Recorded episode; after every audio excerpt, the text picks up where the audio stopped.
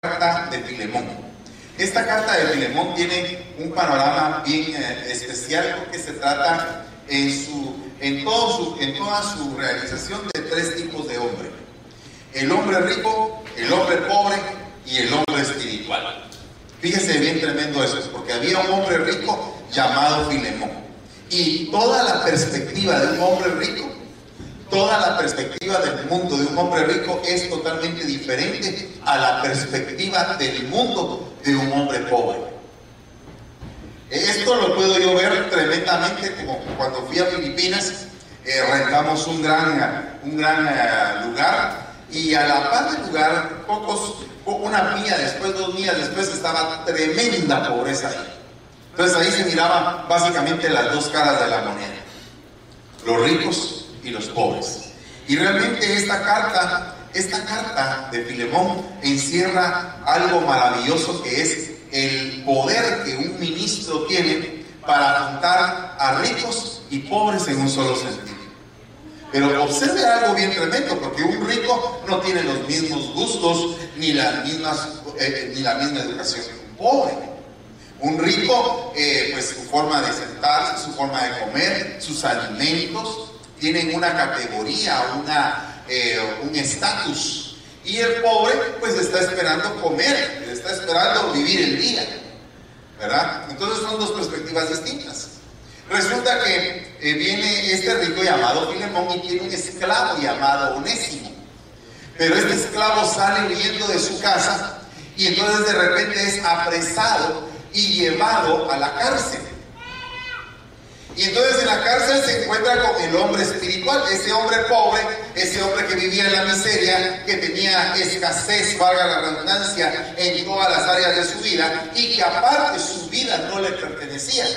Porque un esclavo, la vida de un esclavo le pertenece a su amo en aquel tiempo. O sea que si el amo se le antojaba a decir maten a ese esclavo, lo podían mandar que el, el, el amo no tenía que pagar nada ante la ley porque él era el dueño de la vida del esclavo. Era una situación bien tremenda. Entonces fíjense que empieza la escritura donde dice, yo Pablo, ya anciano y ahora además prisionero de Cristo Jesús, te suplico por mi hijo Onésimo, quien llegó a ser mi hijo mientras estaba preso, mientras yo estaba preso. En otro tiempo te era inútil, pero ahora nos es útil tanto a ti como a mí. Fíjese que onésimo, significa útil. Yo no sé en cuántas áreas de la vida usted se ha sentido inútil. Pero yo creo que una de las cosas que nos, que nos hace que eh, salgamos de la inutilidad es entender lo que es una carta de libertad. Amén. O sea, cuando tú entiendes que el, el acta o la carta de los decretos que eran contrarios a nosotros fueron clavados en esa cruz del Calvario y que a partir de ese momento, a través de la sangre preciosa de Jesucristo, fuimos totalmente libres. Entonces nosotros vamos a entrar de la inoperancia a la operancia, de la inutilidad a la utilidad. No sé cuántos de ustedes se han sentido inútiles, pero yo me he sentido inútil muchas veces en la vida. Y he llegado a entender que cuando Cristo se eh, trabaja en mi ser, yo me potencializo aún en aquellas áreas que yo siento que no puedo alcanzar. Y entonces empieza a cumplir en mí aquel versículo que dice, todo lo puedo en Cristo que me fortalece. Pero dice que esta palabra esta palabra específicamente en este versículo dice, te suplico por mi hijo. Entonces fíjese que este hombre era el dueño de la vida de Onésimo. Filemón era el dueño de la vida de Onésimo. Pero eh, Onésimo se encontró con un padre, con un, con un hombre que se convirtió en el padre de su alma. Y resulta que este padre de su alma era la cobertura espiritual del rico. Y le empieza a decir, ahora te suplico por mi hijo. Por mi hijo. El padre suplicando al que lo tiene encarcelado. Y entonces el problema que hay en, este, en estos tiempos es que muchas veces las personas se vuelven tan duras de corazón, tan difíciles para poder ser flexibles, que no permiten que haya ningún tipo de error, ningún tipo de falla, ningún tipo de flexibilidad en sus vidas. Porque la flexibilidad en algún momento puede conducir a fallas. Amén. Le voy a contar. ¿Quién iba a pensar que aquel muchacho, llamado Juan Marcos, que Pablo vino y lo tomó por inútil, lo tomó como un flojo, iba a venir Bernabé y lo iba a agarrar y lo iba a restaurar y lo iba a levantar y se iba a convertir en aquel escritor que, en, valga la redundancia, redactó, escribió el, el Evangelio de Marcos. ¿Quién iba a pensar que aquella persona inservible, Dios la iba a utilizar para escribir evangelios? Entonces muchas veces lo que para el hombre no sirve, para Dios sí O sea, bendito sea el Señor porque tenemos la misericordia de Dios en nuestras vidas. Tal vez en algún momento de tu vida te dijeron, tú no puedes hacer esto, no puedes hacer otro, pero alguien dijo que tú sí podías. Amén, amén. Y entonces ese alguien te activó para hacer algo grande para el Señor. Pero todo empezó por un momento en el cual tú creías que no podías. Pero alguien creyó. Entonces la base de la activación ministerial radica en el poder restaurador. Y esto era lo que estaba haciendo precisamente Pablo diciendo, yo creo en un poder restaurador, pero ¿hasta dónde lo aprendió Pablo? Cuando ya era anciano. ¿Qué hubiera pasado en el tiempo en que Pablo hubiera conocido a Onésimo? Y, en ese momento también hubiera conocido a Juan Marcos. ¿Y qué hubiera pensado no ese Pablo de ahí, sino que el Pablo que perseguía a la iglesia? y que se sentía que él era irreprensible, que de nada lo podían regañar porque él hacía todas las cosas buenas. Entonces está este Pablo que era irreprensible y que tenía él el derecho en sí mismo de querer perseguir a la iglesia y de querer ahorcar a cualquier cristiano que se encontrara. Existe este otro Pablo que es menos intransigente, pero que se echa a todos los locos. Y existe este otro Pablo anciano que dice, te dijeron que eras esclavo y que eras inservible. Te voy a enseñar a que dejes de ser esclavo aunque estés metido en la cárcel. A que te dejes de sentir miserable aunque seas pobre. Te voy a enseñar el camino de Cristo Jesús, que puede hacerte sentir que eres útil en su reino y que puedes hacer grandes cosas. Y entonces empezó a trabajar en aquel hombre, empezó a trabajar y a trabajar y a trabajar. Y como había tiempo, porque en la cárcel, pues pasan las horas. Imagínense el entrenamiento que tuvo Onésimo de persona a persona. Qué lindo es que alguien te tenga paciencia. Qué lindo es que alguien sepa que no puedes, pero que quieres. Qué lindo es venir como me pasó a mí un día, que yo nunca pensé que podía tocar un tambor. Y, alguien en un retiro en Chimaltenango me dijo, ¿sabes qué? El baterista no vino, ¿puedes tocar tu lugar?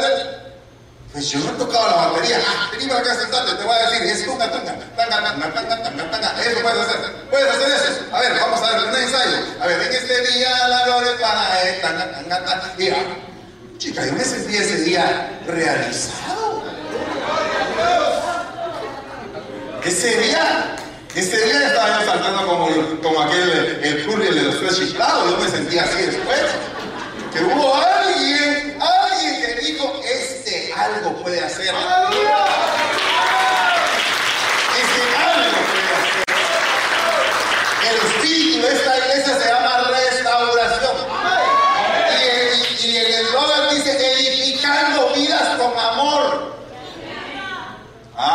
entonces Entonces,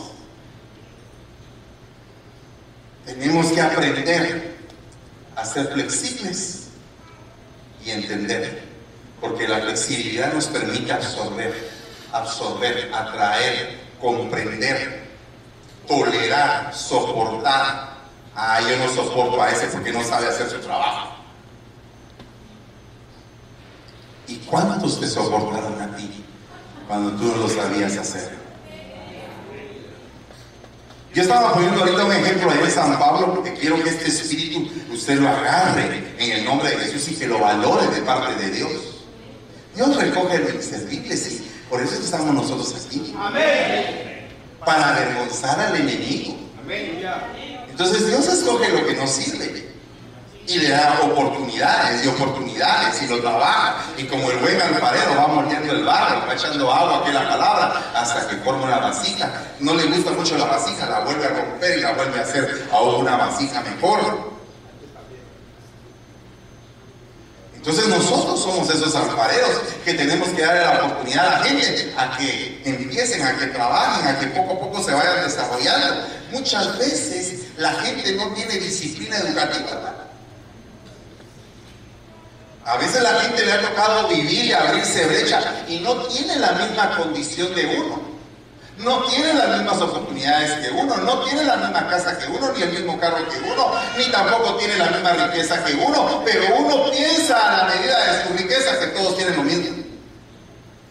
Uno piensa que uno tuvo educación, todos tienen que ser educados. Muchachos, ustedes tienen que ser educados.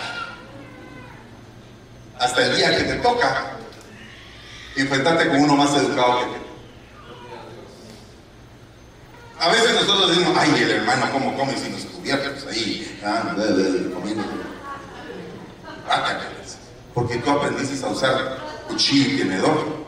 Y te sientes extraordinario porque usas cuchillo y tenedor. Hasta que te llevan a, un, a una fiesta de ultra ricos, como me llevaron un día a mí cuando veo una docena de tenedores, una docena de cucharas, una docena de cuchillos de diferentes tamaños, de diferentes clases, de diferentes jamones, diferentes vinos, diferentes comidas. ¿Y aquí qué voy a practicar? ¿Una operación quirúrgica voy a comer?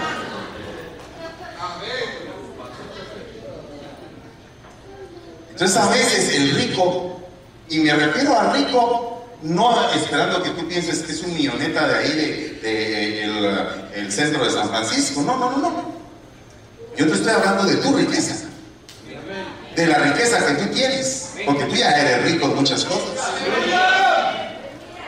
Tal vez tú sabes cantar, pero no tienes paciencia con el que está aprendiendo. Tal vez tú sabes eh, pasar la aspiradora y no quieres enseñarle a alguien a que pase la aspiradora.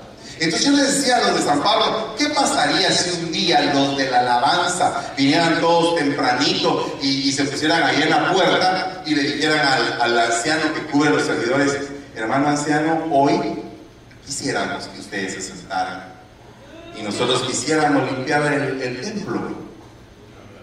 ¿verdad? Y, y, pasar la aspiradora. ¿Nos puede decir usted cómo se hace, hermano anciano? Discúlpeme, por favor. Ah, Aquí se enciende la aspiradora. No, se preocupe, ese ruido no es que se la va a comer o se lo va a comer. Ese ruido es para que aspire. Entonces se pasa aquí y miren, necesito aquí bien limpiecito y todo. Amén. y entonces todos los de la alabanza ahí limpiando, aprendiendo, aprendiendo y aprendiendo. Bueno. Pero ahora cambiemos el panorama. Un día de estos, los servidores vienen todos uniformaditos y le dice a la alabanza, eh, mire hermano, eh, somos su nuevo coro. ¡Aleluya! Queremos cantar con ustedes. Uy, eso sería algo raro. Pero entonces, pero fíjense que yo le decía a ellos de que de seguro hay algunos que no tienen la tonalidad de coro, sino que tienen la tonalidad de cheque. ¿Verdad? Ah, pero, pero se oye, ah, este, oh, oh, oh, ah, este parece cheque. Este no lo podemos usar en el coro, pero lo podemos usar para un acto especial. Te vengo a decir, te vengo a decir con el corazón. dónde salió? Es servidor. Es servidor. Lo querían jalar para cantar en una cantina. Y le pagaban bien, pero lo encontramos, la iglesia lo encontró primero. Y ahora canta al Señor, y le sirve al Señor, y ama al Señor, y glorifica al Señor con todo su corazón.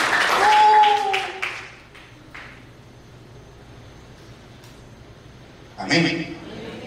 ¿Estamos de acuerdo? Anciano ya, uno cambia su mentalidad. Cuando es joven uno piensa en su riqueza. Ah, no, yo soy estudiado. Y el que no. Y tú vas a medir al que no ha estudiado a tu nivel. Ah, yo tengo papá. ¿Y el bueno? ¿Y el que no ha tenido? ¿Y el que, y el que fue abandonado y se levantó y se ha abierto surco solo y ha venido hasta este país y él ha trabajado y se ha superado y ha levantado algo. ¿Quién tiene más mérito? ¿El que tiene papá y ha logrado todo eso o el que no tiene papá y ha logrado todo eso? ¿Quién tiene más mérito? ¿Quién tiene más esfuerzo? ¿Qué pasa cuando una iglesia ha recibido palabra y palabra y palabra y no fructifica? Contra otra iglesia que tal vez no tiene tanta palabra, pero sí fructifica. ¿Quién tiene más mérito?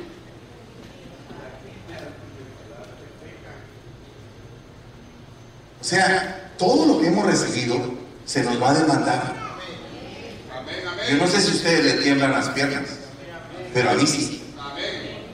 Me tiemblan las piernas de todo lo que he recibido. ¿Cómo voy a ajustar cuentas con Dios? ¿Saben cómo puedes ajustar cuentas con Dios? Cuando a aquel le perdonaron los 10 mil talentos, él tuvo que aprender a perdonar centenarios. O sea que la medida de Dios es que Él te perdona mucho y Él solamente te está pidiendo que perdones algo poco. Amén. O sea que esta predica, con todo respeto, si usted no puede perdonar y yo tampoco, algunas personas, para todos es. Amén.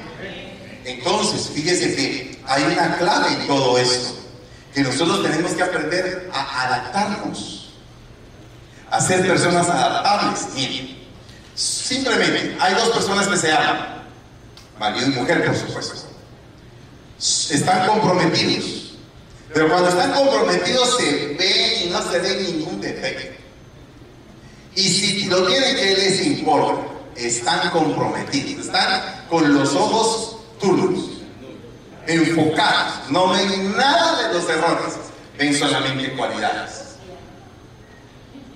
Pero si ven algún error, dicen, oh, eso se va a solucionar. Eso, eso, eso tiene remedio. Eso rápido se lo voy a quitar yo. Pero resulta que pasan 20 años y no se lo quitas. Pasan 30 años y no se lo quitan porque está inherente a su identidad. ¿Y qué puedes hacer cuando tiene algo inherente a su identidad? Tú estás lucha y lucha y lucha, buscas la manera cómo poder irte adaptando un poco para que no lo lastimes ni te lastime o al revés, para que no la lastimes ni te lastime. Si usted no cambia por el equipo, el equipo podría cambiar a usted. La inflexibilidad es uno de los peores defectos humanos. Entonces cuando entra la flexibilidad, entra la adaptación te vuelves un poco más flexible y tienes más capacidad de absorber. Se vuelven más flexibles conmigo y tú puedes ser absorbido y ambos se adaptan. Fíjese que el triunfo de muchos matrimonios es el poder de adaptación que tienen. Ese es, uno de los, de los triunfos más grandes matrimoniales que hoy. ¿Cómo se pueden adaptar? Amén. Mira, fíjate que hoy que no tenía ganas de cocinar, pero te hice unos frijolitos. No hay problema, comamos frijoles, comamos alegres. Adaptación. Otro día, mira, mira, no, no hagas nada, te voy a llevar a comer. Ah, está bueno. Aleluya. ¿Verdad? Adaptación. Cuando hay adaptación, hay tanta felicidad, hay tanta comprensión Y, entonces cuando una iglesia se adaptan departamentos con departamentos, personas con personas, ancianos con ancianos, pastores con pastores y todos adaptados y todos entendiendo y comprendiendo que todos tenemos un crecimiento, la iglesia llega a ser una bomba. ¿Por qué dice que la iglesia en el principio se gozaba en el compartimiento? ¿Por qué dice eso? Porque cuando tú compartes empiezas a entregar parte de tu vida. Y cuando otro te comparte, entrega parte de su vida. Usted puede aprender a, colocar, a, controlar la impetuosidad. O sea, si tú eres demasiado impetuoso, lo puedes, puedes vencer el miedo, puedes eh, trabajar en la holgazanería, pero lo más difícil con lo que se tiene que tratar es con la rigidez de mente. Cuando una persona es rígida mentalmente es un gran problema. Y lo más seguro es que si tú eres rígido te vas a tener que topar con otro rígido. Así es. Pero dice la palabra, bienaventurados los flexibles, porque ellos no se romperán cuando los doblen. Entonces la flexibilidad es el ejemplo mismo de la palmera. Y la rigidez es el ejemplo de la secuoya. Cuando usted acaba de ver una secuoya hace así, no, el día que haga así se cae una vez. Y hace un gran estruendo. En cambio, la palmera puede flexibilizarse ante los problemas. Hay personas que son como palmeras y se pueden adaptar y se pueden adaptar. Pero el punto es que a tu corazón no entre la rigidez. Pero muchas veces, ante la rigidez de los demás, te tienes que colocar tú también en una rigidez. Qué terrible, ¿verdad? Porque eso fue precisamente lo que le pasó a Pablo y a Bernabé. Porque Bernabé quería restaurar y Pablo quería seguir rígido. Y entonces cada vez que yo me junto con algunos pastores y tenemos la oportunidad de platicar, le aseguro que cada vez que tratamos el asunto de Bernabé, unos están del lado de Pablo y otros estamos del lado de Bernabé.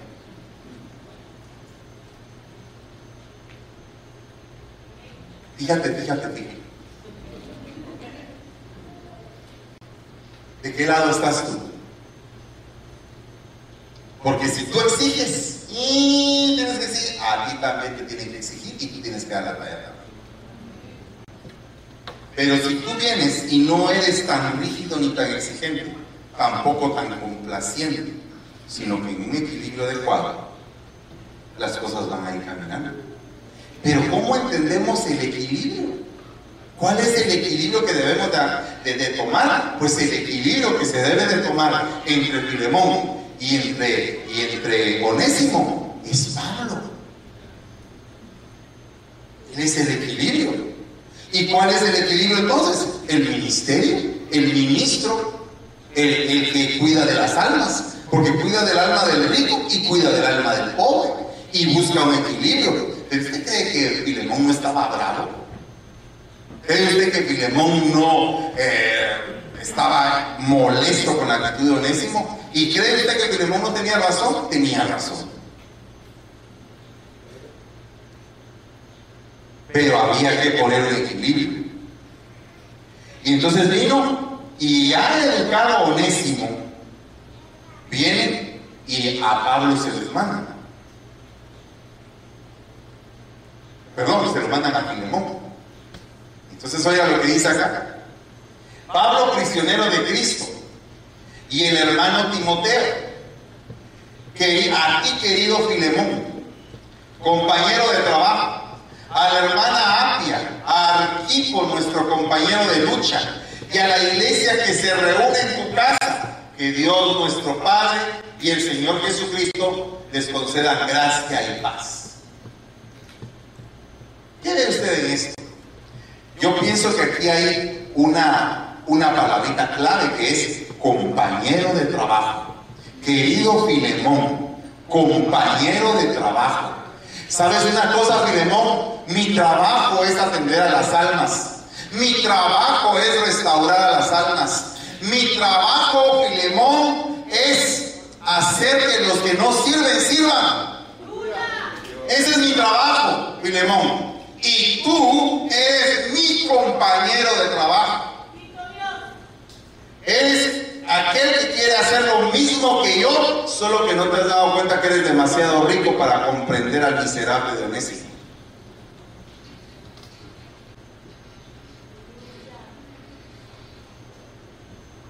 A veces ponemos estándares tan altos, tan altos, tan altos que difícil. Pero no nos quieren, no, no, no quieren ponernos estándares. No queremos que nos pongan estándares a nosotros. Entonces, cuando tú trabajas junto a otra persona, es la antesala a poder triunfar juntos. Y toda esa fuerza radica en la unión. Y todos los peligros están en la discordia. Mientras tú te vuelvas más unificador, va a haber más triunfo.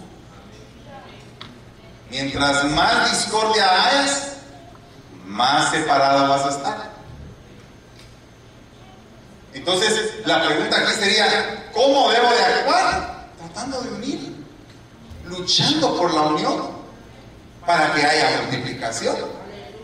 Y entonces le dice, tal vez por eso Onésimo se alejó de ti por algún tiempo.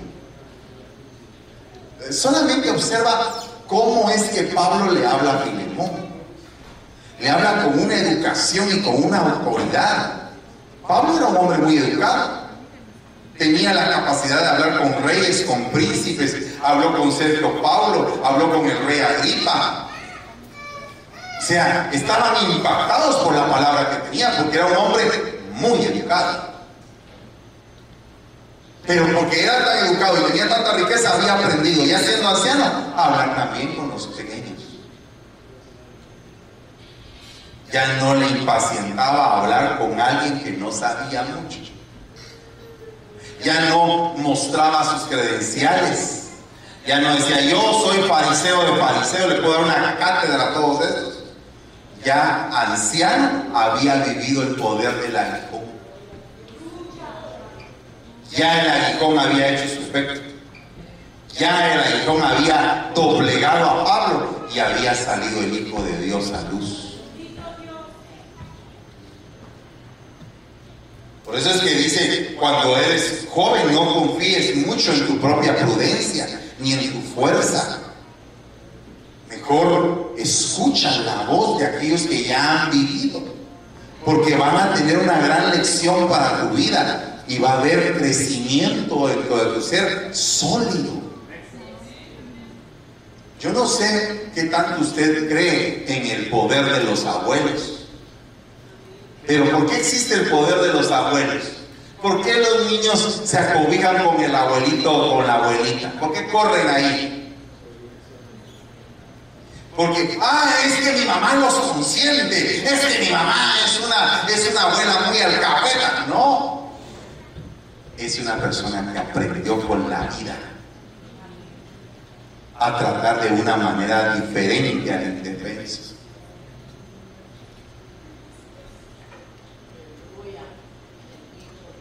Por eso es que en la educación de los abuelitos, uno tiene uno como papá y como hijo de ellos, uno tiene que respetarlos.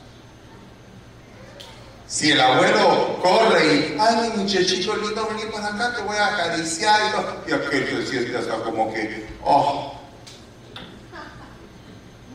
Usted tiene que decir, hay que dejar ese cariño, porque le sirve de protección y le infunde seguridad, sombría, a dónde correr, a dónde refugiarse. Si papá Dios dejó ciudades de refugio ante el perseguidor y ante el vengador, ¿por qué nosotros no vamos a dejar que el muchachito corra y se meta ahí con su abuelito, su abuelita?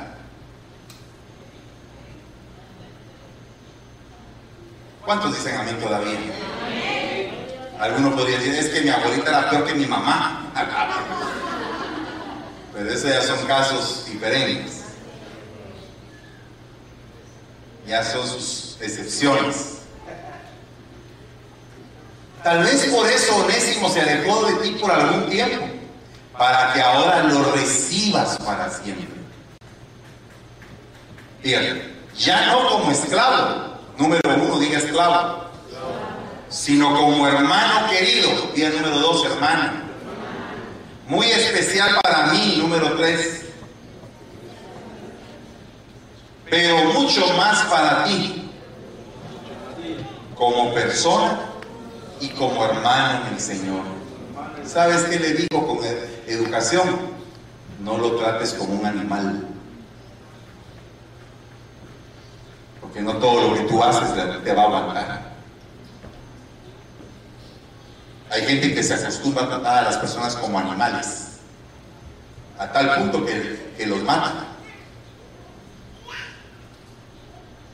Hay gente que solo usa a la gente para limpiar y todo, y después ¡paz! tiran a la gente como que nada así.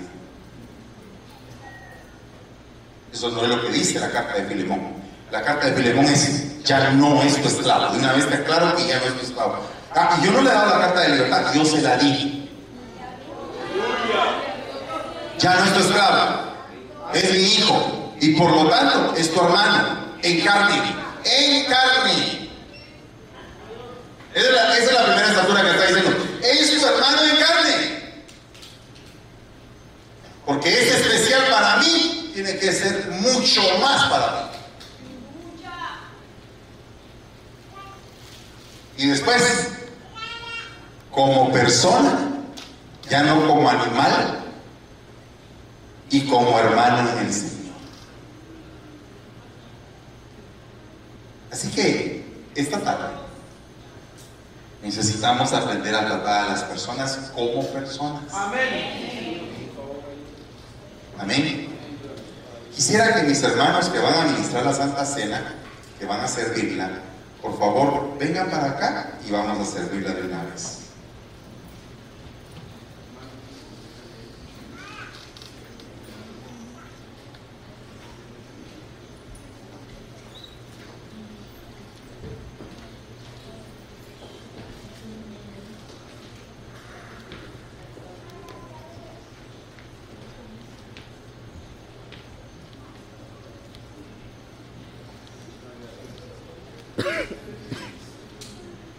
¿Cuál es el espíritu de la iglesia?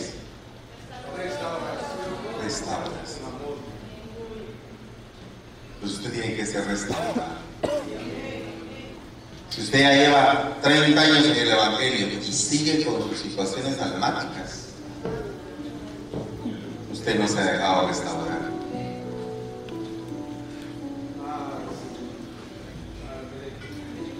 ¿Y qué corresponde a,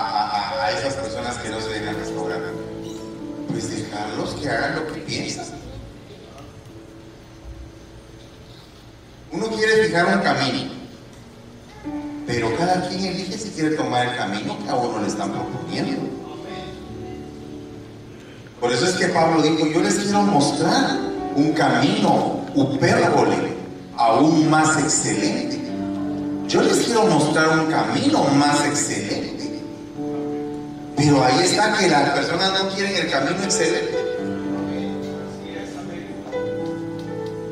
Ayer hablé yo del hipérbole, ayer o ayer. Ayer. Ayer. Y dice que el hipérbole es aprender acerca del sufrimiento. Esa es una de las características del hipérbole, que aprende en condiciones donde llega un momento en el cual ya no se aguanta y sigue teniendo esperanza. Ese es el hipérbole. Entonces nosotros, como hijos de Dios, tenemos que continuamente venir a recibir el mensaje que nos va a conducir a un camino más excelente. Amén. Aleluya. Ay, hermano, fíjese que a mí me hacen sufrir y me hacen sufrir. A todos. A todos. Hay gente que es cruel, que se deleita en lastimar. Hay gente así, que se deleita en lastimar. Pero el secreto de Jesús está encerrado en Sofonías. ¿Cuál es el secreto de Jesús? Como cordero mudo fue llevado al matadero.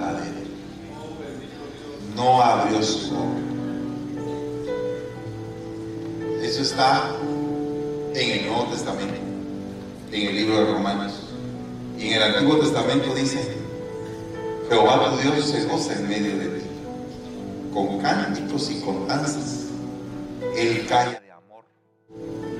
Calla de amor. O sea, la canción más hermosa la canción silenciosa.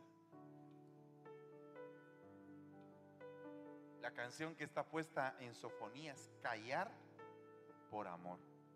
¿Cómo es difícil, va? Uno a veces quisiera defenderse y todo, pero cuando ya han pasado años, anciano ya, ya no es de pegar de, de brincos y de gritos, sino que te van callando, te van callando, te van callando. Y cada vez te vas haciendo más silencioso.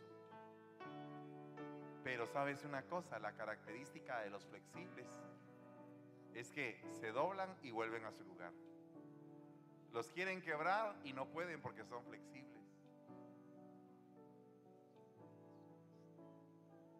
Esta tarde, qué lindo sería que la flexibilidad del Hijo de Dios entrara en nosotros. Y eso es lo que debemos de pedir. Porque el mismo Señor el día en que iba a ser entregado tomó el pan y dando gracias lo partió y lo entregó a cada uno de sus discípulos diciendo, tomad y comed todos de este pan, pues esto es mi cuerpo que será entregado por ustedes para el perdón de los pecados. Hagan esto en memoria mía, dice el Señor. Comamos todos del pan.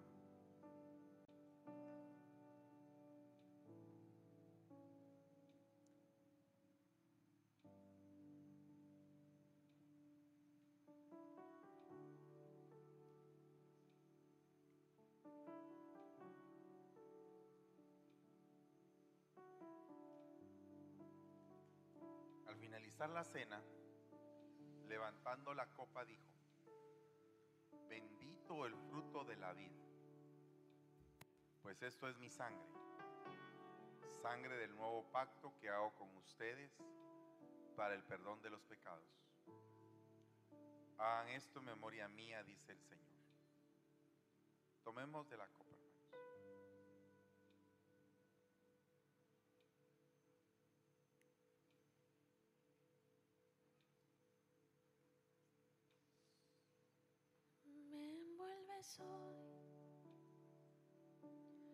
Con una canción.